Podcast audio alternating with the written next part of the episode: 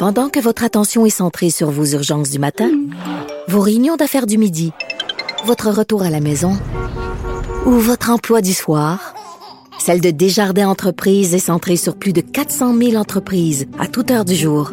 Grâce à notre connaissance des secteurs d'activité et à notre accompagnement spécialisé, nous aidons les entrepreneurs à relever chaque défi pour qu'ils puissent rester centrés sur ce qui compte, le développement de leur entreprise. Ici Ricardo. Et Émilie, marchand d'IGA. On a envie de vous inspirer à bien manger. À moins de 5 la portion. Suffit de repérer les produits valeurs sûres et de les cuisiner avec une de nos recettes. Les valeurs sûres, c'est bien pensé, hein? Bien sûr! Détails sur IGA.net. Mario Dumont. Une mémoire infaillible.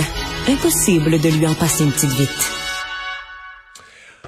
On parle beaucoup de solutions, d'alternatives, de ce que le gouvernement a pensé ou pas pensé pour euh, contourner le problème du tunnel à Louis-Polyte Lafontaine. Dès lundi matin, là, ça va être le sujet numéro un. Beaucoup de gens, c'est même pas une blague, les gens sont finis par en, rire ou en ricaner, mais c'est le découragement qui parle ou qui on essaie de se réconforter parce que beaucoup de gens sont sincèrement inquiets et j'en suis un.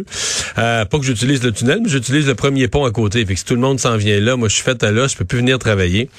Et donc, euh, des organismes qui s'intéressent, mais qui s'intéressaient au transport en commun avant tout ça, regardent ça avec un mélange de, de, d'amusement et d'inquiétude. Ouais, mais là, vous pensez comment vos politiques de transport en commun de la rive sud et la rive nord sont tout croches et à quel point ça vient compliquer encore? Quand vous dites ouais, il faudrait prendre le transport en commun, ça vient compliquer la vie des gens. Jean-Michel Laliberté est porte-parole de l'association pour le transport collectif euh, de la rive sud. Euh, bonjour monsieur Laliberté. Bonjour. Euh, vous, c'est pas d'hier que vous questionnez les incongruités euh, en transport en commun pour les gens de la rive sud. Euh, peut-être que vous allez avoir plus d'écoute avec les problèmes au tunnel? Oui, ben, peut-être qu'on va avoir plus d'écoute. ça fait déjà depuis 2015 qu'on existe en tant qu'association. donc, on existe avant même la, création de la RTM. On existait déjà. On avait par ailleurs, participé aux consultations à l'Assemblée nationale lors de l'adoption du projet de loi qui a créé la RTM. Là, euh, soyons concrets, puis pour les gens qui, vivent ni sur la rive sud, euh, qu'est-ce qu'on appelle des incohérences? je sais qu'il y a eu, euh, puis moi, je l'ai entendu autour de moi, mes enfants étaient tellement choqués, il y a eu une grosse augmentation de tarifs, là, sont venus en arrière là-dessus, mais c'est pas simple, le transport en commun pour les gens de la rive sud. Oui, en fait, euh, l'autorité régionale de transport métropolitain euh, a pour mandat ou avait pour mandat de faire une refonte euh, tarifaire sur dans le Grand Montréal. Puis, dans le cadre de leur refonte tarifaire, ils ont transformé l'ancienne tarification, ils ont remplacé ça par un système par zone. Donc, zone A qui est l'île de Montréal, zone B Laval et l'agglomération Longueuil, zone C ce qui est au-delà de ça, puis zone D, ce qui est en dehors de la CMM, donc vraiment en périphérie concrètement, euh, ils en ont profité aussi pour augmenter le, titre euh, au métro Longueuil. Il est passé de 3,50 à 4,50 puisque ça prend maintenant un titre zone AB pour transiter euh, au métro Longueuil. Ça, ça c'est quand même une hausse significative pour les usagers. Ouais. Donc là, il y a beaucoup de gens qu'on veut faire passer par le métro Longueuil. c'est pas, t'es pénalisé. Là. Si tu utilises le métro Longueuil, c'est pas le même prix que les autres stations de métro. Oui, c'est ça, métro Longueuil et les stations à Laval aussi. Oui, Laval aussi. C'est ça, c'est pas le même prix, premièrement. Puis deuxièmement, en fait, c'est ça qui est un peu plus tordu, c'est que la RTM, en raison de leur refonte tarifaire, elle ne fonctionne pas bien avec le système euh, de, perception actuel. Donc, ils ont mis en place une refonte sans nécessairement mettre en place le, système de perception qui suit avec. Donc, c'est il faut aller, euh, si une personne veut acheter un billet AB, soit elle doit l'acheter sur une carte solo jetable, que les gens font, ou les gens qui sont qui ont une carte, euh, mettons, à tarif réduit, doivent aller se faire faire une deuxième carte opus spéciale en billetterie pour pouvoir acheter des billets de, des billets pour le métro. Donc, la personne veut s'acheter un billet de métro, elle doit aller chercher une deuxième carte opus spéciale sur mesure pour pouvoir acheter son billet de métro. C'est pas mal d'étapes. Ouais. Euh, et, quelqu'un, euh, exemple Alexandre qui travaille avec moi, euh, qui disait, ben, s'il veut aller sur la rive sud, lui paye 100 quelques dollars pour une carte. Il peut aller sur la rive sud, mais il peut plus revenir. Oui, ben en fait, euh, il, ben, sur, la rive sud, en fait, zone AB, la personne qui paye, qui paye, une passe mensuelle zone AB peut se déplacer par Mais la personne qui paye juste à Montréal peut s'en aller, peut s'en aller au métro Longueuil, mais peut plus en revenir. Oui, en fait, c'est pire que ça. La personne qui euh, paye juste à Montréal et qui débarque au métro Longueuil sans avoir euh, utilisé un billet pour le métro Longueuil pourrait avoir un constat d'infraction parce qu'elle n'a pas un titre valide au moment du débarquement. OK. Donc, ça va marcher, mais techniquement, c'est illégal. Exactement. Sauf que de toute façon, tu peux plus revenir. Ouais, c'est ça. De toute façon, tu peux plus revenir. Puis en fait, à cause de la réforme tarifaire, puis des complexités avec la nécessité d'avoir plusieurs cartes à puis tout ce que ça l'a entraîné, ça fait en sorte que depuis le 1er juillet, il y a des filets de monde épouvantables au métro Longueuil. Donc, euh, pour acheter des billets, on est mieux de les acheter sur l'île de Montréal euh, plutôt que de les acheter à Longueuil, parce que si on les achète à Longueuil, il euh, faut s'attendre à avoir au moins un, en temps normal, un 10, 15, 20 minutes devant soi pour pouvoir faire la filée avant de pouvoir s'acheter un billet. Ouais.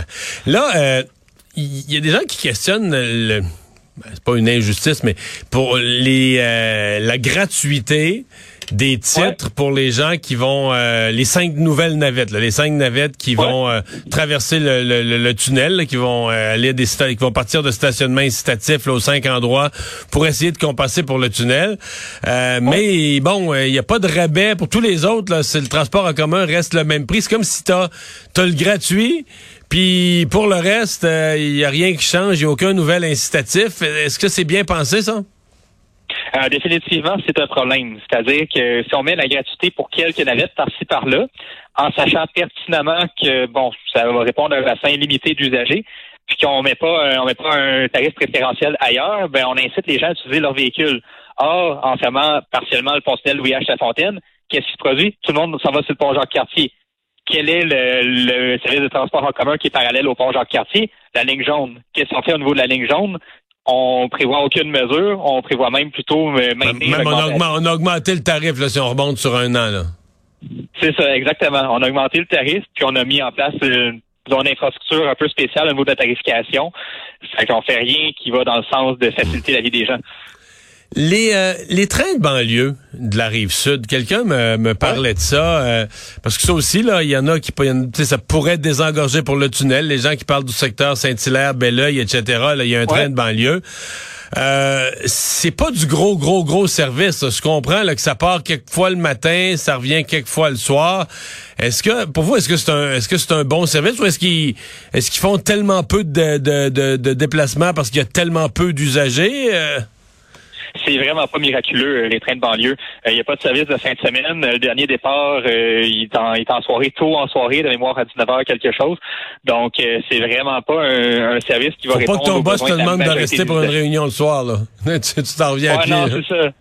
C'est ça, exactement. Donc, ça répond pas nécessairement aux besoins de tout le monde. En même temps... en fin de semaine, il roule pas du tout? En fin de semaine, il roule pas du tout, non.